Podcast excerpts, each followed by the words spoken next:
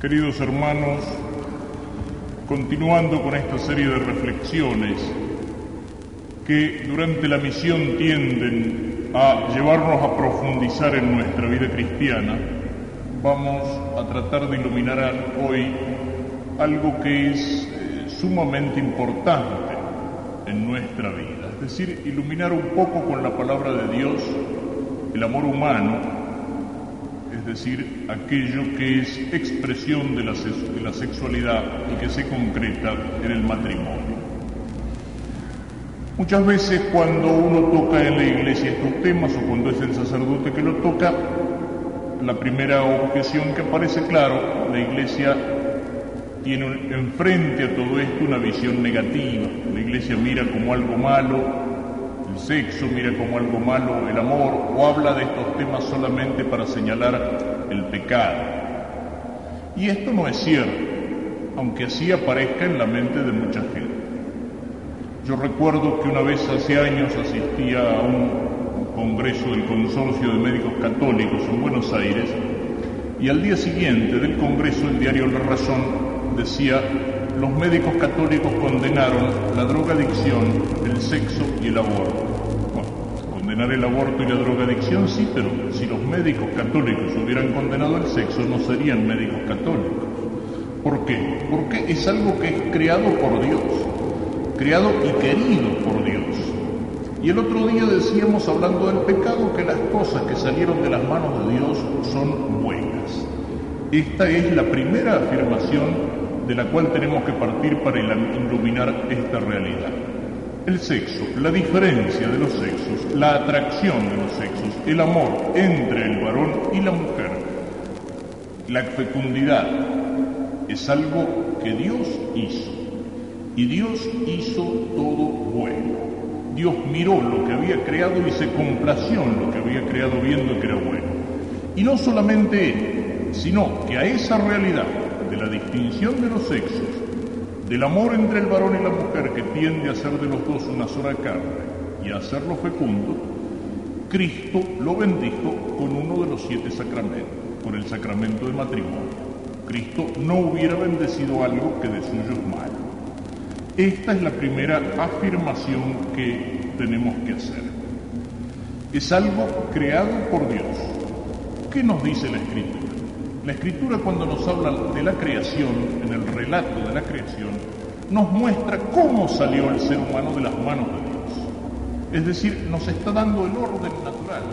Antes de iluminar esto con las palabras del Evangelio, ya en el mismo orden de la creación, en la misma naturaleza de la humanidad, tenemos una serie de orientaciones. Nos dice el Génesis que Dios creó al hombre, es decir, al ser humano, y lo creó varón y mujer. ¿Y eso qué significa? Que los creó distintos y al mismo tiempo complementarios. El varón y la mujer son distintos físicamente, lo cual es evidente, psicológicamente, incluso espiritualmente. Hasta en las cosas de Dios, uno es el camino de la santificación del varón y otro es el de la mujer los creó distintos, física, psíquica y espiritualmente. Y al mismo tiempo los creó complementarios. Es decir, son distintos porque al ser distintos pueden completarse, complementarse, unirse, llegar a ser una sola cosa. Y este hecho que nos cuenta la narración de la creación nos está indicando cuál es el orden de la sexualidad y cuál es el orden del amor. Y cuando la Iglesia al hablar de estos temas señala el desorden y el pecado, no lo hace porque tenga una visión negativa de la vida o del amor, sino todo lo contrario, porque defiende el orden verdadero del amor y de la sexualidad. Aunque no nos guste, aunque a veces uno quiera mirar las cosas desde el punto de vista de la pasión y diga la iglesia es incomprensiva, es negativa, es dura, no. Cuando la iglesia habla de estos temas y lo hace con preocupación, porque ciertamente vivimos en nuestro tiempo un particular desorden, una crisis de la familia, un bombardeo constante que ensucia y que arrastra por el barro hasta las cosas más santas, hasta las cosas más dignas, una invasión de pornografía. La iglesia habla con preocupación y esa preocupación es real. Cuando la iglesia habla de la crisis de la familia, no es una retórica decir, y es lo que nos muestra la doctrina social de la iglesia, enfrente al individualismo liberal que considera al ciudadano como la unidad fundamental y enfrente al colectivismo marxista considera a la clase como la unidad social fundamental, la doctrina social de la Iglesia nos dice que la célula fundamental de la sociedad es la familia. ¿Y qué pasa en un cuerpo cuando las células están enfermas y empiezan a crecer de una manera monstruosa? Ese cuerpo tiene un cáncer. Y si una de las características de nuestro tiempo y de las cuales no escapa nuestra patria es la enfermedad de la familia, quiere decir que nuestra sociedad está gravemente enferma, que tiene un cáncer. Por eso la Iglesia señala muchas veces el lado negativo de las cosas, pero eso no quita que lo principal es aquella afirmación de que Dios los creó varón y mujer. ¿Y los creó para qué? Para que se amaran y fueran una sola carne, para que se ayudaran mutuamente, para que fueran fecundos, se multiplicaran y llenaran la tierra. Y al decirnos esto la Iglesia, nos está indicando cuáles son las dobles final, cuál es la doble finalidad del matrimonio. El matrimonio se ordena a la propagación de la especie, a la fecundidad, y el matrimonio se ordena a la expresión del amor, se ordena a la concreción del amor. Y esta realidad, así como salió de las manos de Dios, nos está indicando con toda sencillez cuál es el orden de la sexualidad y cuál es el orden del amor. En primer lugar, los creó varón y mujer, es decir, el uno para el otro. La sexualidad y por lo tanto el amor dice una relación necesaria del uno hacia el otro. Por eso la Iglesia señala como un pecado, es decir, como un desorden, todo aquello que es la búsqueda del placer sexual en el propio cuerpo, la masturbación, que es un acto de profundo egoísmo, es decir, es un querer utilizar la sexualidad prescindiendo de la relación al otro. No es por un capricho de la iglesia porque la iglesia ve el lado negativo de las cosas, no, no, el amor es una relación hacia otro y hacia otro de distinto sexo. Por eso y no por un capricho de la Iglesia, la Iglesia sigue señalando que la homosexualidad, por más que esté de moda en nuestro tiempo y por más que muchos quieran justificarla y promoverla, es un desorden y es, como decía San Pablo, algo que va contra la naturaleza. Porque la naturaleza del varón y de la mujer porque la naturaleza del sexo y del amor es una relación al otro y al otro de distinto sexo, porque solo se complementan y solo pueden llegar a ser verdaderamente una cosa aquellos que son distintos. Dios creó a Adán y Eva, no creó a Eva y a Eva ni a Adán y a Adán. Eh, por más, lo digo que en nuestro tiempo hay una enorme propaganda para tratar de convencernos de lo contrario. Primero empezaron diciendo que la homosexualidad, bueno, hay que tener en cuenta que son enfermos, pero ahora ni siquiera quieren ser enfermos, no, son normales, son tipos que han hecho una opción. Y al final de todo va a terminar la cosa, y ya en algunos lugares caminan por ahí que los anormales son los otros. Uno, algunos grupos gay tienen un lema que dice, yo elegí mi sexo y usted como diciendo yo soy una persona responsable que hice una opción consciente, en cambio usted es un pobre rutinario que se conformó con el sexo que le dio la naturaleza. Y sin embargo la cosa es así. Y otra cosa, la naturaleza, el orden de la naturaleza no se lo puede violar impunemente. No voy a hablar de esto, pero hago solo una referencia a otro tema que también está muy de moda y muy relacionado con esto, como es el tema del SIDA. Algunos han dicho, es un castigo de Dios.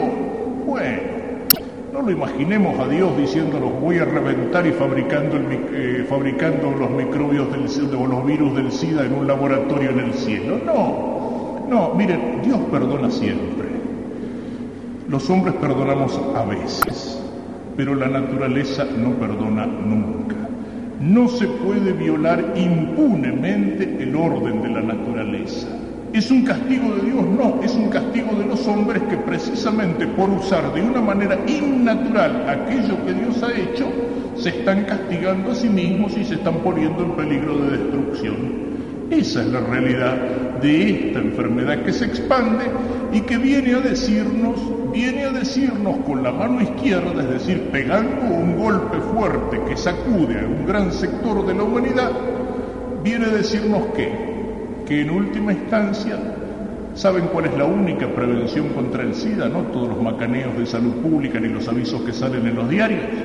La, última, la única seguridad absoluta contra el SIDA es llegar a el amor y la unión de uno con una en la fidelidad y para siempre. Es decir, por este lado, por el lado del desorden se llega a la enfermedad se llega a esa naturaleza que se venga y que nos está indicando cuál es el orden natural de la cosa. Y toda la armazón de lavado de cerebro de los pornógrafos modernos se viene abajo por sí sola porque se encuentra con la realidad de la naturaleza. El amor entonces es una relación al otro, al otro de distinto sexo, y es amor Amor entre dos personas. ¿Y persona qué significa? Persona significa amor en cuerpo y alma, porque el ser humano es cuerpo y alma. Entonces el amor no es solamente el encuentro de dos cuerpos. Cuando lo que se encuentran son solamente dos cuerpos, cada uno está utilizando al otro como un objeto, como un instrumento de placer es el objeto que me proporciona una satisfacción y un rato de diversión y que después de utilizarlo queda de costado. Eso es la negación del amor. Y muchas veces le llaman amor a lo que es una caricatura del amor, a lo que son solamente dos egoísmos que se encuentran. El amor es amor verdadero cuando es así, en cuerpo y alma, cuando se dirige a una persona, no a un pedazo de carne más o menos bien formado. Y fíjense que el amor tiende a ser de dos uno solo. Y eso no es posible en el mero encuentro de dos cuerpos, porque los cuerpos por una ley natural también son impenetrables y por más unidos que estén rebotan. En cambio, cuando dos personas se aman en cuerpo y alma, ahí sí, donde la materia encuentra un obstáculo, el espíritu llega a ser de dos una sola cosa. Es amor que exige totalidad, exige totalidad, totalidad de la persona, es decir, exige exclusividad, exclusividad en la persona. No hay amor si no son dos, sino tres. Llegan a ser una sola cosa verdaderamente cuando son dos los que se aman y se aman plenamente como exige exclusividad también en el tiempo. ¿Qué pensaría un muchacho, una chica que están de novio si uno le pregunta al otro, ¿me querés? Con toda mi vida, pero no sé si el mes que viene te voy a seguir queriendo. Entonces vos no me querés. ¿eh? El amor exige totalidad. Decir eso es lo mismo que decir, sí, te quiero a vos y también la quiero a la otra. El amor exige totalidad, exige exclusividad, porque solo entre dos se llega a esa unidad total.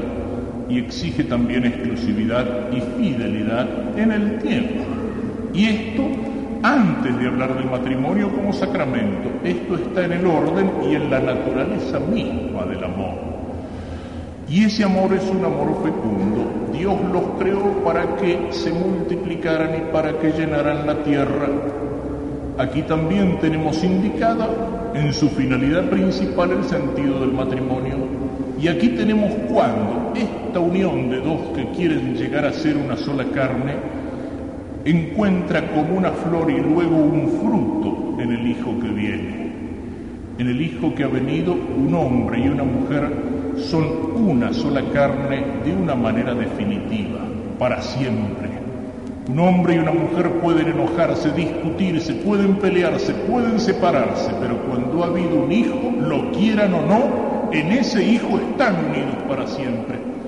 porque en ese hijo cada uno de los dos aportó la mitad de un capital genético, es decir, cada uno puso allí el 50% y esas dos partes están unidas de un modo y no pueden cortar como en aquel juicio de Salomón, cortar al chico por la mitad y llevarse cada uno a la casa. Es un fruto en el cual ese querer ser una sola cosa ha alcanzado una condición definitiva. Fijémonos que son todos elementos que hay que tener en cuenta cuando se habla del divorcio. Como también hay que tener en cuenta algo que nos muestra la naturaleza, que entre todos los cachorros, el cachorro humano es el más infeliz de todos. Mientras los pajaritos en pocos días vuelan fuera del nido, el cachorro humano necesita del papá y de la mamá y necesita durante años de los dos para una buena educación y para un buen crecimiento. Y no solamente para el alimento y para el vestido y para el cuidado de la salud, sino que también lo necesita para aprender a hablar, lo necesitan los primeros pasos de la educación, esa educación que se recibe en la familia y que es tan importante, que es yo diría de algún modo definitiva, que es fundamental, la educación que pone los fundamentos y que no es solo comunicación de doctrina, sino ejemplo, sino amor, sino cariño, sino cuidado. ¿De qué manera lo dice ese síndrome que también conocen los médicos y los psicólogos del hospitalismo, el chico abandonado en un asilo y aunque se lo cuide bien físicamente, pero como le falta el cariño de los padres se niega a crecer y se niega a crecer hasta físicamente en algunos casos. Y eso nos está indicando también que esa unión de amor que decíamos tiene que ser no solo entre dos cuerpos, sino entre dos personas, cuerpo y alma, en ese amor que por su propia naturaleza está exigiendo la fidelidad en el tiempo, ese amor se hace responsable en el Hijo. Si es amor verdadero, es amor responsable Dios no hizo ni al hombre ni a la mujer para que fueran como una mariposa que se está posando en cualquier flor y que después no se preocupa de los frutos de sus acciones, sino que mirando hacia ese fruto del amor está exigiendo también la misma naturaleza de la cosa que la unión sea definitiva. Fíjense que todo esto, lo repito, no es todavía el matrimonio como sacramento, sino el matrimonio tal como surge de ese acto creador de Dios que hizo al ser humano, varón y mujer, distintos, complementarios, el uno para el otro, para que se amen y para que sean fecundos. Está en la naturaleza misma de la cosa y basta mirarla con los ojos desapasionados. Y, si, y muchas cosas más podríamos decir, si, si pensáramos, por ejemplo, que en la misma naturaleza de la mujer existen periodos fecundos y periodos infecundos, también de allí se podrían llegar a una serie de conclusiones. ¿Qué es lo que hace la Iglesia cuando habla de métodos naturales? Es decir, de aprovechar cuando hay algún motivo para ello lo que la naturaleza, es decir, lo que Dios creador ha puesto en el mismo cuerpo de la mujer. Yo sé que aquí toco un tema difícil y en el cual no puedo penetrar en profundidad, no es ni el lugar ni da el tiempo para eso, pero es un tema para pensarlo. Es un tema para pensarlo. Yo sé que en este terreno hay situaciones muy difíciles y muy delicadas. Situaciones de orden de salud, salud física o salud física o salud psíquica, situaciones económicas, situaciones, ¿cuántos problemas? Hasta de alojamiento hasta de alojamiento, los modernos departamentos, las modernas casas que se hacen no para una familia numerosa. Hay un montón de cosas que pesan y hay también una propaganda y hay un lavado de cerebro y se ha creado en todo esto una mentalidad. Pero como hay una serie de elementos que hay que tomar en consideración, es cierto también que existe mucho egoísmo. Es cierto que existe a veces un tremendo egoísmo y un tremendo materialismo que muchas veces se cambia a un hijo por una comodidad, o se cambia al hijo para poder cambiar el auto, o se cambia al hijo por un televisor en color. Es cierto que muchas veces, incluso ya desde novios, no se habla con ilusión de los hijos que un día van a venir, sino de cómo se va a hacer para que no vengan. Desde antes de que se presente el problema, desde antes de que se presente la, y hay en nuestro tiempo a través de esto una mentalidad de rechazo de la vida. Incluso cuando en ambientes católicos se habla del trabajo como una colaboración con Dios en su obra creadora y se nos dice que nosotros trabajando colaboramos con Dios porque vamos mejorando la creación y que Él nos puso aquí para eso, lo cual es cierto, cierto y nos da el sentido cristiano del trabajo, pero al mismo tiempo que se habla de la colaboración con la obra creadora de Dios en una apología del trabajo, se llega a rechazar esa colaboración que en el plano natural es la más grande que un hombre puede tener en la obra de Dios Padre y de Dios Creador, que es la comunicación de una nueva vida. Y a esa colaboración con el Creador tan íntima, tan profunda, a esa colaboración se la rechaza. Es cierto, lo repito, que a veces hay problemas que pueden justificar sin egoísmo el decir, bueno, por ahora no, o no puede venir otro hijo pero incluso en ese caso no cualquier camino es legítimo. Y lo que la Iglesia señala no es un capricho, qué sé yo, del Papa Pablo VI que una mañana se levantó de mal humor y publicó la encíclica Humanevite, sino que la Iglesia, como interpreta con autoridad la palabra de Dios en el Evangelio, también interpreta la palabra de Dios que nos habla a través del orden natural de las cosas. Y cuando se entra en ese rechazo de la vida, eso no tiene límites. Y se llega, y es una de las tragedias de nuestro tiempo, hasta el crimen, hasta el asesinato. Porque eso es algo que hay que decirlo con todas las letras. El aborto es el crimen de nuestro tiempo y la gente se horroriza cuando lee en el Evangelio lo de Herodes y los santos inocentes.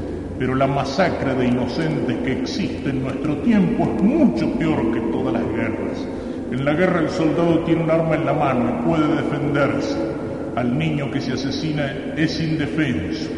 En la guerra la madre, como lo veíamos en la guerra de las Malvinas, la madre llora y sufre y reza por el hijo que está en el frente de combate. En el aborto la madre se transforma en asesina de su propio hijo. El médico en la guerra juega su vida para ayudar y para salvar a los heridos. En cambio el médico en el aborto viola el juramento que prestó en el día en el cual se recibió de médico el juramento hipocrático, el defender la vida desde el instante de su concepción. Porque en esto no hay excusas y por más vueltas que le den la cosa es así. La vida es vida humana desde el primer momento de su concepción. Y esto que la Iglesia siempre lo ha sostenido es algo que viene a confirmar la ciencia moderna con el descubrimiento del código genético y de los ácidos ribonucleicos y desoxirribonucleicos. Si no es vida humana desde ese momento, no hay ningún punto en el cual se pueda fijar y decir a partir de ahora esto es vida humana. Y por eso, lo digo al pasar, aunque ya lo señalo, no puedo entrar en todos estos temas, por eso el famoso dispositivo intrauterino, es decir, el famoso espiral, es abortivo. No es un medio anticonceptivo porque no se ve de qué manera puede impedir la concepción lo que hace es mantener irritado el endometrio, la pared del útero, e impedir que el óvulo ya fecundado, es decir, donde hay una vida que no es la del padre ni la de la madre, no pueda implantarse y tenga necesariamente que ser expulsado. Y aunque algunos médicos esto lo digan como para rebajar la cosa diciendo es micro abortivo, micro o macro, es una vida humana la que se elimina. Y no hay ningún motivo que justifique ese crimen, ese asesinato. Qué hipocresía la de nuestro tiempo. Qué hipocresía la de todos aquellos que a veces levantan su voz en defensa de determinados derechos humanos, de determinados perseguidos o en contra de determinadas guerras y que silencian la masacre de millones de inocentes hasta por los motivos más bajos, hasta por los motivos más rastreros porque hay naciones europeas, progresistas, civilizadas, en la cual, por ejemplo, se comercia con los fetos abortados para fabricar no solamente medicina, sino para fabricar cosméticos, para fabricar determinadas cremas, por ejemplo, para la piel. ¿Qué tiempo vivimos? ¿A qué se llega cuando el hombre empieza a apartarse del orden de la naturaleza? ¿Qué razón tiene la Iglesia cuando a veces puede parecer dura y parecer severa? Porque el pequeño error en los principios después las lleva a consecuencias tremendas, porque cuando se abren determinadas puertas detrás de la apertura de esas puertas puede producirse una invasión de cualquier cosa. Y eso, eso que Dios ha puesto en la misma naturaleza, Cristo lo asumió, Cristo lo bendijo, Cristo puso allí un sacramento. Cristo bendijo ese amor humano con su presencia en las bodas de Caná. Cristo confirmó lo que Dios había hecho cuando dijo Dios los creó para que fueran una sola carne, que el hombre no separe lo que Dios ha unido. Y San Pablo expresa estas palabras de Cristo en la carta a los Efesios diciendo es un misterio grande este sacramento, es un sacramento grande que es imagen de la unión de Cristo con la Iglesia. Y nuevamente aquí, pero ya desde otro punto de vista, podríamos mirar las mismas realidades. ¿Cómo es el amor de Cristo y de la Iglesia, del cual es imagen el matrimonio cristiano? Es un amor total, es un amor total, como decíamos, no dos cuerpos, dos personas, dos almas. De esa manera es Cristo, realidad humana y divina. De esa manera es la Iglesia que tiene un cuerpo visible y un alma invisible. Así tiene que ser el amor humano. Es un amor fiel como es el amor que tiene Cristo su iglesia, que no la abandona, que no la traiciona, que no la niega. Es un amor sacrificado, porque la iglesia nace del costado abierto de Cristo en la cruz. Y así tiene que ser el amor matrimonial. Es un amor en las buenas y en las malas, en la alegría y en la tristeza, en la salud y en la enfermedad, como es el amor humano. Qué difícil se hace entender esto en nuestro tiempo que rechaza la cruz, que nos acostumbra a lo fácil, a lo cómodo, que rechaza el esfuerzo, que rechaza el sacrificio. Por eso la crisis, aparte de un problema de inmadurez, por eso las crisis matrimoniales que cada vez se aceleran más. Antes una crisis seria normalmente se presentaba alrededor de los 10 años de matrimonio. Ahora hay matrimonios que en la primera crisis, un año, dos años de casado, ¡pum! se va todo al diablo. Son incapaces de enfrentar una situación de dificultad, son incapaces de asumir la cruz. El amor es algo que se va haciendo así, en los golpes, en las buenas y en las malas.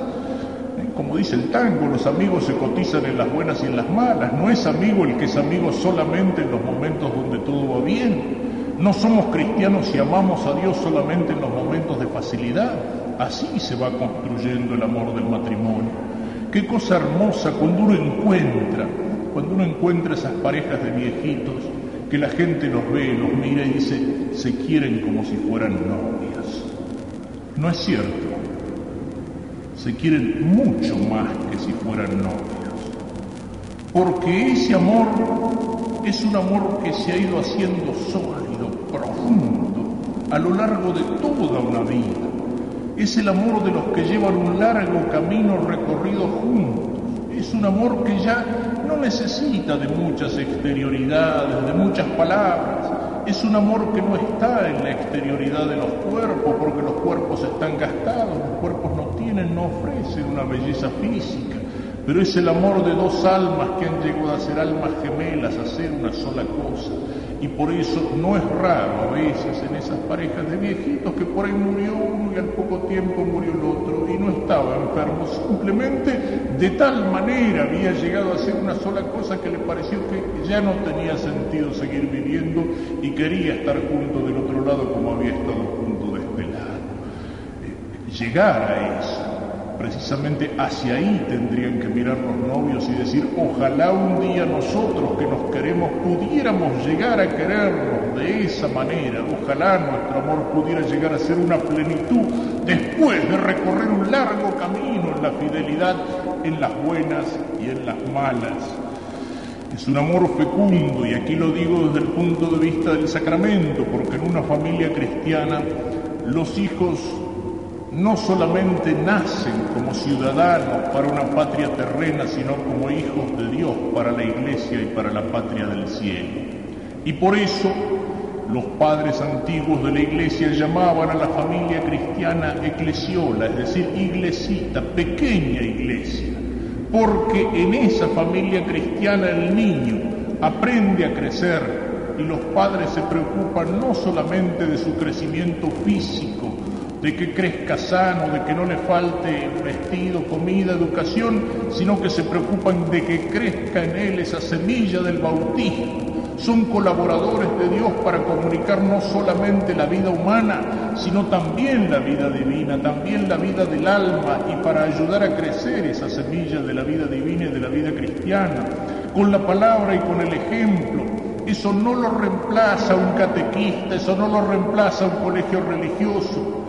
La catequesis, la parroquia, el colegio religioso puede ayudar, pero el ideal de la familia cristiana es que los primeros pasos en la fe los niño, ese niño que aprende a hacer la señal de la cruz antes de aprender a hablar, ese niño que aprende entre las primeras palabras el nombre de Jesús y de María, ese niño que crece mirando el ejemplo padres y no solamente las palabras, porque si en casa papá o mamá dicen una cosa y hacen otra, a la larga el chico se queda con lo que papá y mamá hacen y no de lo que dicen. De los padres, de los dos padres, del papá y de la mamá, porque a veces en las cosas de Dios parecería que solamente es la mamá la que tiene que preocuparse de la educación religiosa de los hijos.